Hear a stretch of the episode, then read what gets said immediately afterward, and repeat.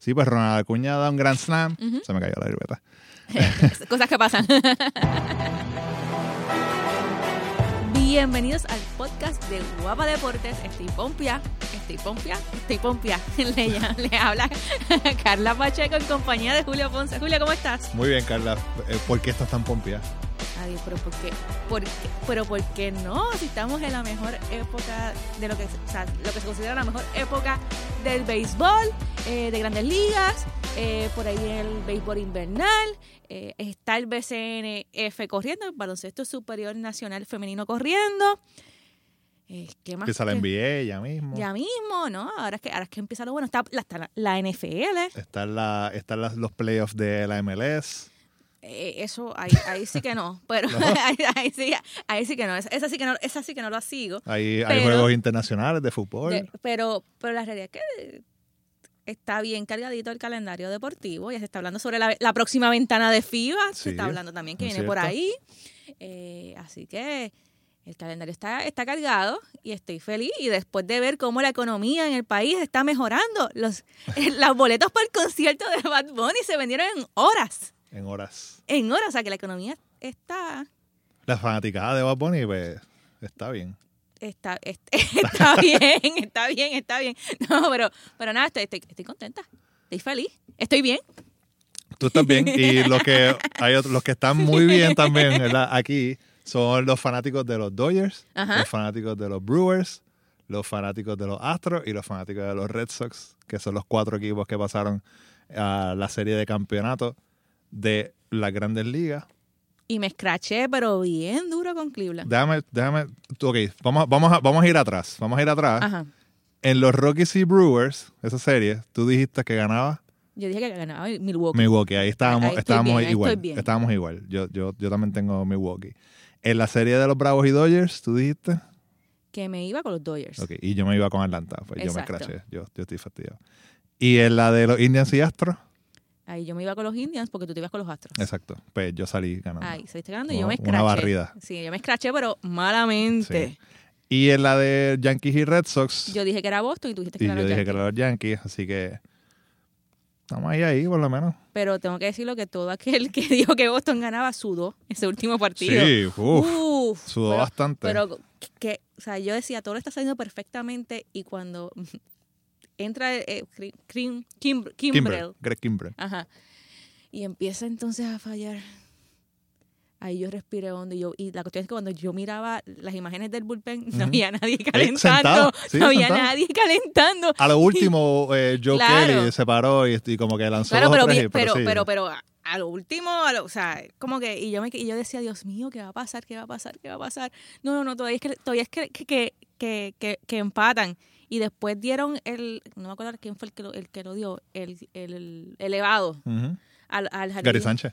Gary Sánchez dio el elevado y yo, yo juré, yo grité Es que se- que iba. se iba. Sí. Yo grité. Cuando eso, cuando eso sucedió, yo dije, no, no puede ser, no puede ser, no puede ser, no, no, no. Y gracias a Dios, no se fue. Iba a ser un walk of Grand Slam ahí mismo, o sea. Y gracias a Dios no se fue para que, para que mi pronóstico continuara, continuara con vida, ¿no?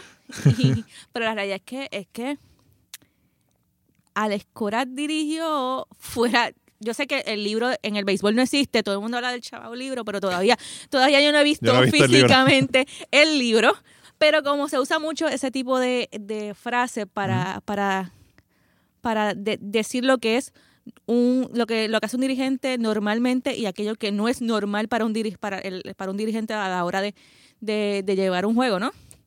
Eh, muchas veces no, en, los, en los últimos juegos eh, Alex Cora se salió se salió del libro y le resultó y a lo mejor lo que por un momento eh, en un principio todo el mundo que veía los cambios decía pero cómo va a ser y quizás peleaba después uno se daba cuenta de que, de que no, él tenía razón y él, él, eh, por alguna por, o sea, porque sabe lo que tiene Sabe en su tiene. equipo, es que él hace esos cambios que a lo mejor no entendemos en el momento. Es como JD Martínez dijo, parece que tiene una bolita de cristal.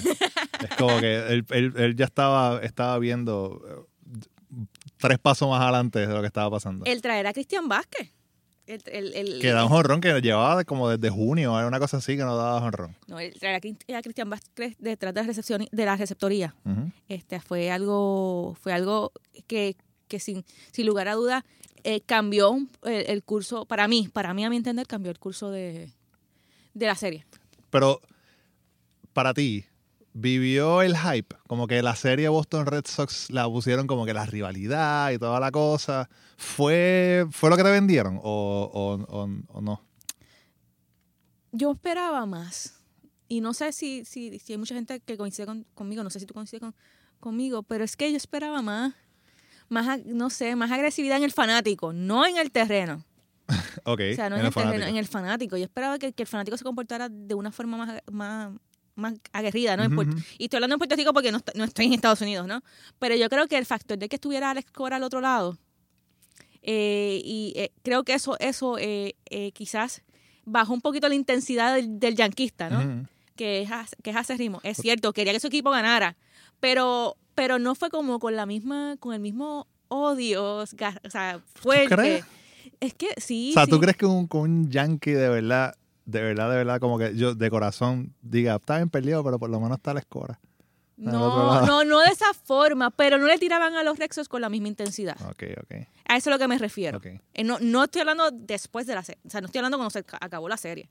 Estoy hablando durante la serie. Yo no, Durante. yo no veía el, porque los, los fanáticos de los Yankees son, son heavy Claro. a la hora de tirarle al equipo contrario y más a los. Ujú. Y yo no veía que eso sucedía con, con este año. Este año no, no me lo viví de la misma, o sea, no lo vi de la misma manera. Y atribuyendo, o sea, quizás buscando una razón para no ver ese, esa agresividad contra los, los, los Medias Rojas, pues tengo que decirlo, pudo haber sido el factor Alex Cora. Yo creo que lo que ni los Yankees, ni los fanáticos, ni nadie se esperaba era un 16 a 1. Ay, Dios y que mío, saliera un sí. catcher a pichar en un juego de, de, de- de serie divisional. O sea, yo creo que ahí, después de ese juego, o sea, 16 carreras, solamente anota una, es una vergüenza. O sea, tener que poner a un, a un, a un jugador de posición a lanzar en un juego de, o sea, de esa magnitud, es como que, bueno, si, si estás perdiendo eso, qué rayo, pero sigue siendo una vergüenza. Y más en casa. O sea, en tu casa, en el primer juego, cuando se supone que, que defiendas tu casa porque te, te llevaste uno en la Ajá. carretera, tienes dos más, puedes acabar la cosa y de verdad que ese 16 a 1 Pero- fue, fue Pero esa, no es- digo, yo, yo sé que tú eres de los Yankees. Esa, esa, más o menos. este año en momentos importantes no fue su casa, fue No, la no, casa sí, de los sí, Medias Rojas. Fue la casa de los Medias Rojas. hay, que, hay, que, hay que decirlo de esa, de esa forma. La serie sí fue pareja, pero hay que decirlo, el banderín, eh, los Medias Rojas lo obtienen allí. Sí. Entonces Y ahora, ahora- ahora, obtienen, obtienen eh, el, o sea, van por el título de, de la Liga Americana y cuando tú tienes eso, pues en momentos importantes, en el momento la verdad, lo siento, fanático de los Yankees, esa no fue tu casa. Sí, fue no, la casa fue, de los fue la casa de, de Boston, definitivamente. Pero, no sé. eh, hoy, hoy estaba sa- saliendo una, una información de que hoy jueves, de que los bateadores de Boston estaban eh, leyendo a Luis Severino en ese juego. De, entonces, ya en la segunda entrada, él estaba lo que dicen tipping his signs, o sea, que está haciendo algo que algún movimiento que- que- que ya sabe que lo que viene es una curva, que lo Que- viene avisa, es un, sí. un- un- una, y hay un- de hecho hay un GIF que se ve Severino preparándose y Michael Bradley como que con la mano encima así de, de la mano, le- pero de la boca, perdón, pero se ve que le dice a Mookie Betts fastball. ¿Y que viene? Viene una recta directa de 98 millas que el bateador, creo que era Brooke Holt en ese momento, le dio de foul. O sea, que ya en la segunda entrada, ya ellos estaban, estaban, eh, estaban leyendo los picheos. Y eso ayudó de que el, el slider de Luis Severino, que rompe tanto, pues no lo, lo estaban, ya sabían que venía, así que no lo estaban tirando. Y pues después de eso, pues sabemos que uh, Severino, después Aaron Boone, en vez de traer un relevista, trae a, a otro abridor y ahí eh, con las bases llenas o algo así, y ahí como que hubo, hubo duda en, en, ¿verdad? En, en- en- si esa decisión fue la correcta, pero ya para qué. Sí, ya pagué. Y en un caso como el que tú estás diciendo que estaba que Severino estaba leído, ahí falló el dirigente, los coaches, que no no No se dieron cuenta. no se dieron cuenta, o- y se dieron cuenta, lo, lo pasaron por alto, ¿no? Eh, pero entonces ahí fallaron ellos en, en no detectarlo en un, en, una, en, una- en un momento tan importante, ¿no? Claro. Porque, porque si tú ves que te están, que te están leyendo a, a tu lanzador eh, y no haces nada por, por detenerlo, pues no. Discúlpeme los fanáticos, pero no merece ganar. No, sí, sí, sí. Eh, o, o ha- hacer algo. Y, y bueno, y eh, de- una vez después también, cuando ya tu, tu, el- tu lanzador estaba, eh, estaba pasando la mal como él estaba haciendo, pues trae un tipo que, que sepa llegar a esa posición de, de, de presión, de un relevista que sepa lo que es entrar y tener que sacar dos outs importantes o tres outs importantes, pero trae a, a un... a- eh, un, un, un- un lanzador inicial que sí vino de relevo y hizo excelente fue Chris que entró, Sí, yo lo vi. Yo, tres yo- outs y ya. Yo, lo- yo cuando lo, lo veo entrar, yo digo, no, esto, es- cuando yo digo, no, eso, eso, esto- lo que estoy viendo, y vuelvo y repito, sé que es él, Ujú. y yo- pero yo, yo decía, no, él, yo decía, Cora no hizo eso, no, no, no, no, no. No, no, no. Y cuando yo veo, y, o sea, cuando por fin que lo veo la- a- hacer el primer lanzamiento, que hay que como que hago, como que hago clic, no, que sí es cierto, Carla, sí lo está haciendo. Y la realidad es que le salió fenomenal. Él lanzó, él, él lanzó estupendo. Mucha gente dijo por qué lo dejó más tiempo. Claro, yo pensaba que Pero, dejarlo... pero ahí es que ahí es que yo me tengo que preguntar eh, si es que él lo trae, o sea, ¿cómo te explico? Que a lo mejor él lo, trajo porque ese día eh, el CEL iba a lanzar en el bullpen una cantidad de, de, de picheos específicos y entonces lo trae para que lo lance en el juego, ¿no? Este, y quizás por eso es que nada más vino una sola entrada. Además de que, está, de que tiene que confiar en el próximo lanzador que, que usó. El cerrador también. El cerrador, o sea, tú que- no le vas a quitar la confianza a tu, a tu Claro. cerrador, aunque sea Crisel, que está, el que está lanzándote Sí, sí, sí. esa entrada, ¿no? Leí, leí que Chris Sale una vez llegó al parque y le dijo a Alex Cora, yo quiero tirar hoy. O sea, como que si en algún momento me necesitas, yo estoy ready. Y pues Alex Cora habló con los trainers y habló con los coaches y dijo, esto pues, como que po- podemos hacerlo. Ujú. Le dieron la luz verde, así que él estaba ya está listo para, para entrar. Así que ya Chris Sale fue el, que, el de la idea. Como que yo quiero entrar. Y yo, pues, Y vamos a ver alguien- si Cuando alguien te dice eso, tú olvídate, tú tú le das la bola. tú le das la bola. Sí, sí. te das la bola. Pero nada, ya, ya, pues. eh, lo- los Yankees ya cantaron su- sus últimos himnos. Y Sí. ahora, Y están a un año de una década sin una serie mundial. Está bien, no, eh, Seattle nunca ha tenido una. No, el, pero- el detalle, el detalle no me impresiona. Pero son los Yankees, o sea, los Yankees son, son- Sí, tienen sé. 27. 27 campeonatos. 27 siempre, campeonatos. siempre son como que no, pero por lo menos tenemos 27 27 campeonatos. campeonatos, sí, sí, que este eh, O sea, ¿cuándo, cuándo, Se ronca con la historia. pero ¿cuándo, cuándo llega, en qué año es la crisis? Porque siempre dice, pero no hay crisis, pues eh, si, cuando llegas a la década sin una, pasas una década completa sin un campeonato, pues hay crisis. Hay No sé. crisis, hay que reevaluar entonces cómo se está llevando a cabo. Cómo, cómo- ¿Qué tienes en las ligas menores? ¿Qué, qué, estás, qué tienes? ¿sabes? Yo creo que lo- o sea, lo- lo- lo- los Yankees este año simplemente tuvieron malas, la mala suerte de que Boston ganó 108 juegos más que, como que, o sea, yo, fue, fue mala suerte porque tienen un, tienen un tremendo equipo, no iban a, ganar- a ganar la división, pero pues, o sea, se tienen que, se tienen que conformar con, con el wildcard. Pero equipo para ganar la Serie Mundial, yo creo que lo tienen ahora, este, este año. Hay unos eh, eh, agentes libres que están bien interesantes. Yo entiendo que Manny Machado debería ve- venir a, a- o sea, llegar a los, a los Yankees, salir de Didi Gregorius o de Andújar eh, y ya. Yo creo que McCutcheon debería quedarse. Pero si hay un sign- o si hay un, un fichaje de los grandes, grandes, entiendo que debería ser Tira la mano y machado. Manny Machado para que esté ahí en, en, en el Ciore. Así que vamos a ver qué pasa ahora cuando, cuando acabe cuando acabe toda esta postemporada. En los otros juegos, pues como dijimos, o sea, a- a- pasaron los Brewers, van a ir a los Dodgers. Los, Bru- los Brewers, el equipo, el equipo Cenicienta, podemos decirlo de, de esa manera, porque es el equipo que, que nadie pensó que iba a estar ahí. Lo, lo dijimos en el pasado podcast, nadie, nadie lo daba como, como ganador de la división central, punto. Y luego la manera en cómo se comieron crudo a, a los rookies de, a los rookies de Colorado, este eh, demuestra no tan solo que tienen un, un excelente picheo, sino que cuando las millas cuentan, su bateo responde.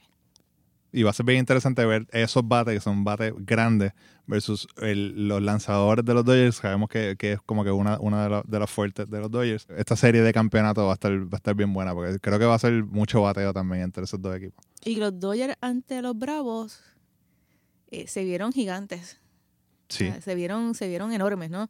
Eh, yo creo que los Bravos no les- mm, digo, yo sé que ganaron un partido, ¿no? Los Bravos, pero realmente, si tú me Se preguntas. vieron a como mí- los Baby Braves. Exacto, lo- exactamente, se vieron como los Baby Braves, o sea que no. La inexperiencia probablemente le jugó, le jugó en contra, si lo, si, si podemos ponerlo de alguna, de alguna forma, pero la realidad es que es que eh, fueron muchos, los- fueron, fue mucho Dodger pa, pa- pa- para poco Sí, Bravo, sí. ¿no? No, y, y la, y la idea de que ah, o sea, solamente anotas tu primera carrera en el tercer juego. O sea, ahí esos primeros dos juegos sin carrera, pues a- a- afectaron muchísimo. Sí, pues Ronald Acuña da un Grand Slam. Ujú. Se me cayó la libreta. Cosas que pasan. Ronald Acuña da un Grand Slam y toda la cosa, pero no, no fue suficiente. Y como tú dices, los Dodgers fueron demasiado, estaban bateando muy bien. Manny Machado aprovechó su momento, dio par de honrones, o sea, dio par de hits importantes y ahora pues los tienen en la, en la, en la serie de campeonato. Si pueden ir a las páginas de, de las mayores, ¿no? De. ML eh, de MLB, en las redes sociales de MLB Puerto Rico, escuchen la entrevista de Quique, que Quique está hablando acerca de, de, de cómo, de cómo se estableció en las grandes ligas. Y está interesante, está Sí. interesante el relato que hace. Así que, nada, pasen por ahí. Y pues lo próximo, la otra eh, serie, pues los Indians y los Astros. Indians, gracias por venir. gracias por... Sí, eso, fue todo. Tres juegos, tres juegos.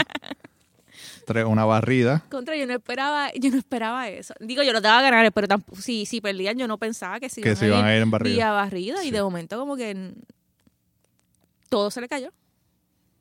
Pero sí, lo, el Indians por lo menos lo, lo, lo bueno, el, el, el silver lining, ¿verdad? Como dice, lo que, lo que pueden ver, este, el lado positivo, es que están en una división que de seguro van a ganarla por los próximos dos años, por lo menos. O sea, no tienen otra, no hay, no hay competencia en esa, en, en esa división para ellos. ¿Te Hay que, ver, hay que ver un Minnesota saludable. le podría, le, po- Porque, le porque podría Minnesota dar- este, este año pasó por, por Sí. momentos de lesiones, ¿no? Sus, sus pasaron, tuvieron lesiones. Hay que ver cómo, cómo se desarrolla la serie con Minnesota saludable, con todos sus jugadores. Y ver si Minnesota se, se fortalece, ¿no? En la temporada muerta para y qué, y, y qué presentan el próximo año. Porque yo creo que, que el, el equipo que pudiera darle peleas eh, son los mellizos de Minnesota.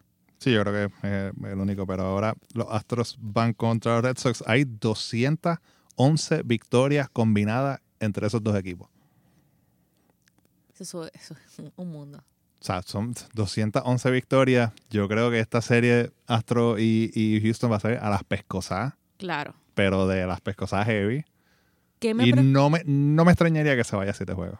¿Qué me preocupa a mí eh, en el lado de, de Boston? O sea, o sea, de- de- viéndolo, viéndolo con que, que, que le fui en contra de la otra serie a Houston y que le fui a favor en la, en la otra a, a, a Boston y que en esta en esta serie me voy a tener, o sea, me tengo que ir de acuerdo a lo, a lo que a lo que escogí A ante- lo- ante- ajá, claro. anteriormente. ¿Qué me preocupa? ¿Qué me preocupa en el caso de Boston? Ese bullpen. Sí, no, el bullpen. Que el bullpen se vio, se vio, se vio malo, Malísimo. malísimo ante los Yankees y te estás enfrentando ahora a los Astros, que es un equipo muy superior. Eh, sus bateadores, sus bateadores están, están por encima de, de- lo que de lo, de lo que tenía los Yankees en el, en el line-up. Sí, ese- el, el bullpen se vio, se vio malito desde el principio. Bueno, el primer juego, Alex Cora tuvo que en una entrada tuvo como, usó a, como a dos eh, eh, eh, lanzadores relevistas. Yo decía que para, para que los Astros tengan break, el, los starting pitchers, el lanzador inicial, tiene que tirar el juego completo. Dar- Ah, darme ocho, ocho entradas, permitir cinco hits, una carrera, una cosa. Tienen que hacer joyas para, para evitar que Alex Cora tenga que tocar el bullpen lo más posible y entonces te- tenga, tenga chance. Y obviamente sabemos que eso va a estar bien difícil de Sí. hacer, eh, especialmente en una, en, una, en una serie de, de campeonatos. Pero sí, el bullpen de verdad que dio un poquito de penita. Sí, di- sí, dieron ganas de llorar a veces. Y no pone, y no se puede clonear a Crisel. No. no, no podemos. No, no se puede, no se puede, no se puede. Ojalá, yo creo, estoy seguro que todo el mundo quisiera tener cuatro encima. Pero hay que ver también eh, si, si Criseo, pues sabemos que es el, el- el- el- lanzador que es, el lanzador enorme que es. Y Price, Dios mío, señor, ¿qué van a hacer con Price? Eso era lo que estaba diciendo. Aunque Alex Cora dijo que él sigue teniendo confianza en, en David Price, porque él decía, yo- David Price ha sido un, un lanzador diferente cuando es contra los Yankees, lo- los Yankees le dan en la cara, Ajá. pero cuando es contra Houston, domina, ha dominado. Vamos a Pero sí, ya- o sea, David Price no ha ganado un juego en la postemporada, eso lo sabemos, hasta que no gana un juego, pues se va a seguir diciendo que el tipo es otro pitcher de la postemporada porque no hace lo que no hace su trabajo. Pero maybe ahora que tiene un equipo que parece que es su cherry, Ay, ¿Cómo no sé, no sé. tú no le das break. Ah, él, él va a seguir. Y repito, o sea, no, no, no es que no le, o sea, no es que esté criticando la decisión de la escora, ¿no? Él sabe, él sabe lo que hay, sabe lo que hay en su clubhouse y él sabe qué, qué es lo que da cada uno de los, de los jugadores. Eh, pero es que es que es que no sé en el lado fanático del béisbol no Eh, me es difícil en, en este en, en el, como tú bien dices un lanzador que no gana en la postemporada un lanzador que se ve tan malito ante los Yankees eh, independientemente de si ese es el cuco de él eh, no Sí. sé me, me da cos- me, me da cosita si se puede decir de alguna manera no no me gusta Sí, sí. no me gusta no me gusta que el, el hecho que esté eh, abriendo, pero vuelvo y repito, yo no sé lo que hay en la olla, solamente solo sabe a la escora que la menea. ¿Quién gana? Entre Brewers y Dodgers. Entre, yo me voy con los Dodgers. Yo tengo- Sí. En ese sentido, yo sé que yo los di a los dos a escoger, pero en ese sentido me voy con los Dodgers. Y entre. Pues tengo que ser, y- tengo que ser consistente. Tengo que ser consistente, aunque en el lado de, de Houston hay más boricua. Y digo que hay más boricua es porque está, Car- está Carlos Correa, pero es porque también está Joe Espada, como coach y está también Alex Sintrón como, como coach, que por cierto, Alex Sintrón va a ser el, el, el dirigente de los Gigantes Carolinas que la Liga Invernal. Sí. Eh, y yo sé que, y yo sé, también está así, porque hay que contar a George Springer, aunque no haya querido Claro, jugar con Puerto Rico en el, el clásico, las reglas, las reglas para participar le permiten participar porque su madre es puertorriqueña. Claro. Este, y también está en ese lado, en ese lado George Springer, así que este, como quiera me voy con Boston. Tengo que ser consistente, ¿no? Tengo que ser consistente con lo que, con lo que voté anteriormente. Así que tú dices Dodgers y Sí, Boston. esa, esa es mi serie mundial. Y si me escracha, pues me escracha. Boston. Pues fíjate, y no es por llevarte a la contraria, pero yo me al revés. ¿En serio? Yo quiero dar a, los- a los Brewers porque es como que el único equipo que no es parte de un imperio o algo así, de, de, de verdad, de, de una maquinaria de... Los Brewers tienen a Xavier Cedeño en su, en su bullpen. o sea, O sea, que es otro, otro boricua. Otro boricua. Otro boricua. eh, así que iba a irme con los Brewers y le iba a ir con los Astros, pero es que de verdad, es que yo obviamente vi un montón de juegos de los Astros este año cada vez que jugaban con Seattle. Seattle pues sí tuvo mucha suerte contra ellos sea, y los dominaron en, en- en la mayoría de los juegos. Esa serie que, de, de cuatro juegos que, que le barrieron. Pero cuando era contra cualquier otro equipo, era, era, o sea, no sé, son, son destructores. Y de verdad que, aunque la serie mundial pasada fue una de las mejores y más entretenidas que vimos, Sí, yo me la, yo me la disfruto mucho. yo no sé si quiero otra Dodgers Houston. Y no creo que Boston tenga suficiente, como dijimos, suficiente picheo pa- para Aguantar a Houston. aguantar a Houston. Así que voy a irme con una sorpresita de los Brewers y con Astros nuevamente llegando a la Serie Mundial. Pues ya está, ya está la, la moneda, moneda al aire. Vamos a, vamos a ver Vamos a ver quién, quién, quién pronostica mejor. cuánto nos caemos. Pero me sorprende que haya tenido tanto tino. Porque yo soy tita sala a la hora de escoger a, los- a los, a, a- a los, a los equipos, ¿no? Eh, sí, soy fanática de un equipo perdedor. Eh, Somos. somos. Eh, estos juegos se van a estar, se van a estar transmitiendo lo- los de Grandes Ligas por Guapa Deportes, al igual que los del BCNF. Este domingo 14 comienza la acción del baloncesto superior femenino por Guapa Deportes. Pero sí también eh, van a estar todos los juegos de, de la, de la serie de campeonato y todos los juegos de la serie mundial los van a ver por Guapa Deportes. Y entonces, eh, ahora pasamos con, me quedé, me quedé en blanco, pero no importa. Ahora pasamos con Gaby Miranda, presidente del BSNF, que va a estar aquí con nosotros hablando acerca del torneo y de las Pepino Powers. me gusta el nombre, lo tengo que decir. Nos encontramos con Gaby Miranda, presidente del Baloncesto Superior Nacional Femenino, que viene a hablarnos eh, acerca del torneo que ya está, ya empezó. ¿Cómo estás, Gaby? Bien, saludos, gracias por la oportunidad. Este año el BSNF regresa. Recordemos que por a causa de la Huracán María pues hubo, se, se paralizó el torneo y pues no se llevó a cabo el torneo. Y regresa con las atenienses de Manatí, las cafetaleras de Yauco, las campeonas Gigante Carolina. Y lo digo con énfasis porque es Carolina. y, y yo vivo a 10 minutos de, la- de- de- de la cancha de Guillermo Angulo. Las Pepino Power y las cangrejeras de Santurce. Eh, Gaby, ¿qué podemos esperar de este torneo? Bueno, un torneo este que va a ser bien balanceado, eh, un torneo donde tenemos básicamente 10 jugadoras de las 12 del equipo nacional participando, están distribuidas en cuatro equipos, el equipo que no tiene jugadoras de la selección, bueno, ahora sí tiene porque se dio el cambio de Pamela Rosado, se integró a, las atenienses de Manatí, pero ese era el equipo que no tenía. Pero sí contaba con Ashley Prim y con Yachira Delgado, que no, no han estado en el programa nacional por compromisos de trabajo en los últimos años. Eh, pero va a ser un torneo bien, bien competitivo. Eh, eh, yo sé que cuando queden uno o dos semanas de terminar el torneo de la fase regular, van a haber dos equipos o tres peleando por esa última posición todavía. Eh, y pues va a ser uno de los torneos yo creo que más reñido de la historia. Eh, se van a jugar dos series, eh, la serie semifinal de 5-3, final de 7-4. Entran los primeros cuatro equipos, uno con el 4 y dos con el tercero. Eh, son 16 juegos de temporada regular, 8 locales, 8 visitantes y vamos a tener el 28 de octubre el juego de estrellas, ¿verdad? En la cancha que más fanáticos tiene el baloncesto femenino está pasando por un auge. La, actuación de la selección nacional ha, hecho eh, que, la gente comience a ir a la, cancha a ver, a, las muchachas jugar. Se vio en el centro básquet eh, que se llevó a cabo en Manatí.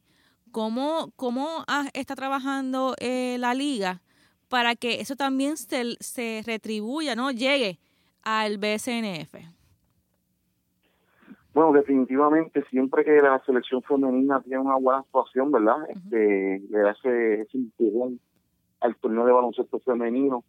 Eh, diferente a las otras ocasiones que sí tuvieron éxito, eh, yo creo que el cariño que le está dando la prensa y los diferentes medios a, ese, equipo, que le dio ese equipo nacional femenino, la exposición que tuvieron de jugar por Guapadó, eh, en cuestión de lo que fue el centro básquet en Manatí, ahora el mundial, pues hace que a nivel nacional eh, todo el mundo empiece a conocer a esas jugadoras y, y por ende pues poder ir a la, ir a la cancha, eh, seguir nuestras redes, eh, identificarse con, con, con, qué equipos participan esas jugadoras. Eh, nosotros también vamos por Guapador, empezamos este domingo eh, a las 4 de la tarde cuando eh, eh, ya visite a, a Carolina, en el Roberto Clemente.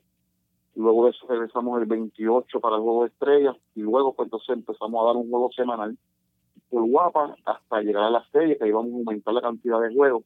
Así que la gente va a tener la oportunidad de poder este ver a nivel nacional todas estas jugadoras, ver los refuerzos de, calidad que tiene el torneo también, ¿verdad? Con experiencia en WNBA y en el baloncesto europeo.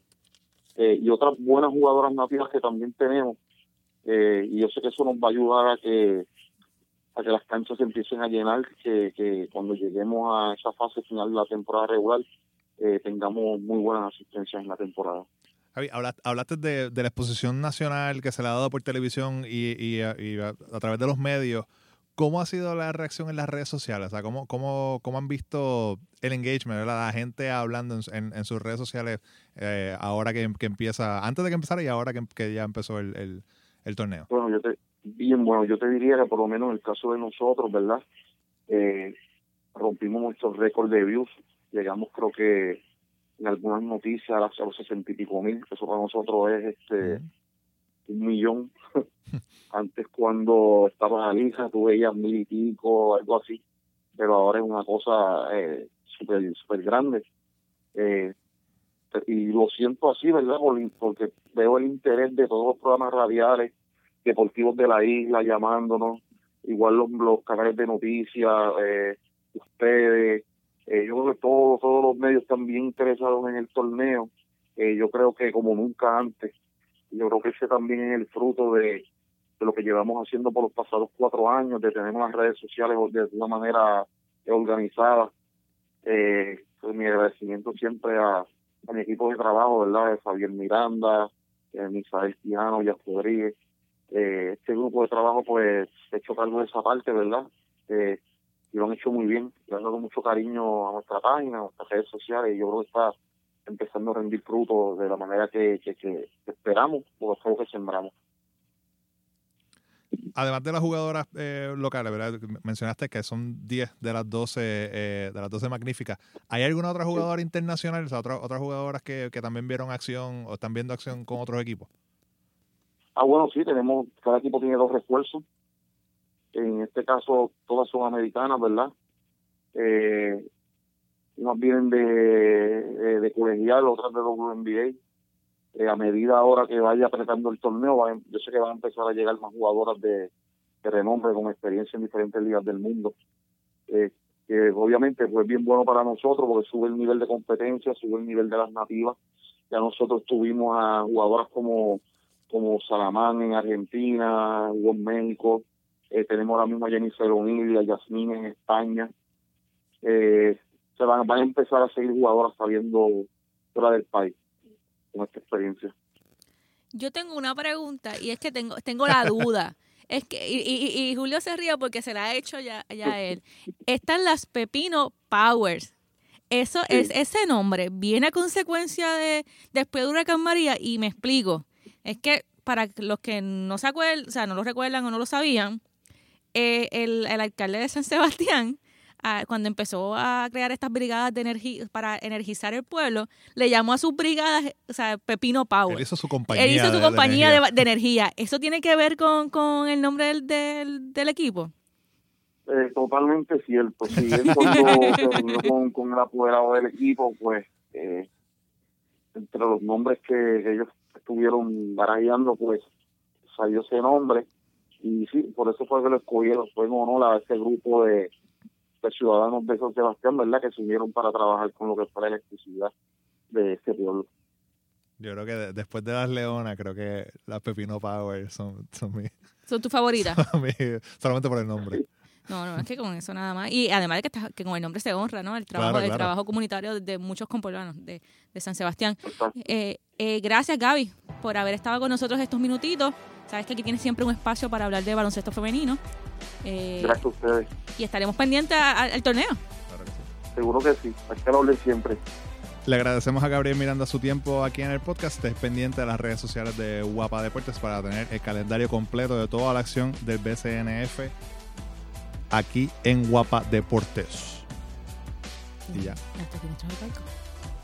Nos vemos a la próxima Nos cuando escuchamos. vamos nos escuchamos, escuchamos en la, la próxima, próxima. cuando habrá ya ¿tú crees que ya se haya acabado una, de las series? No, ¿No? no, las dos se van a hacer juego.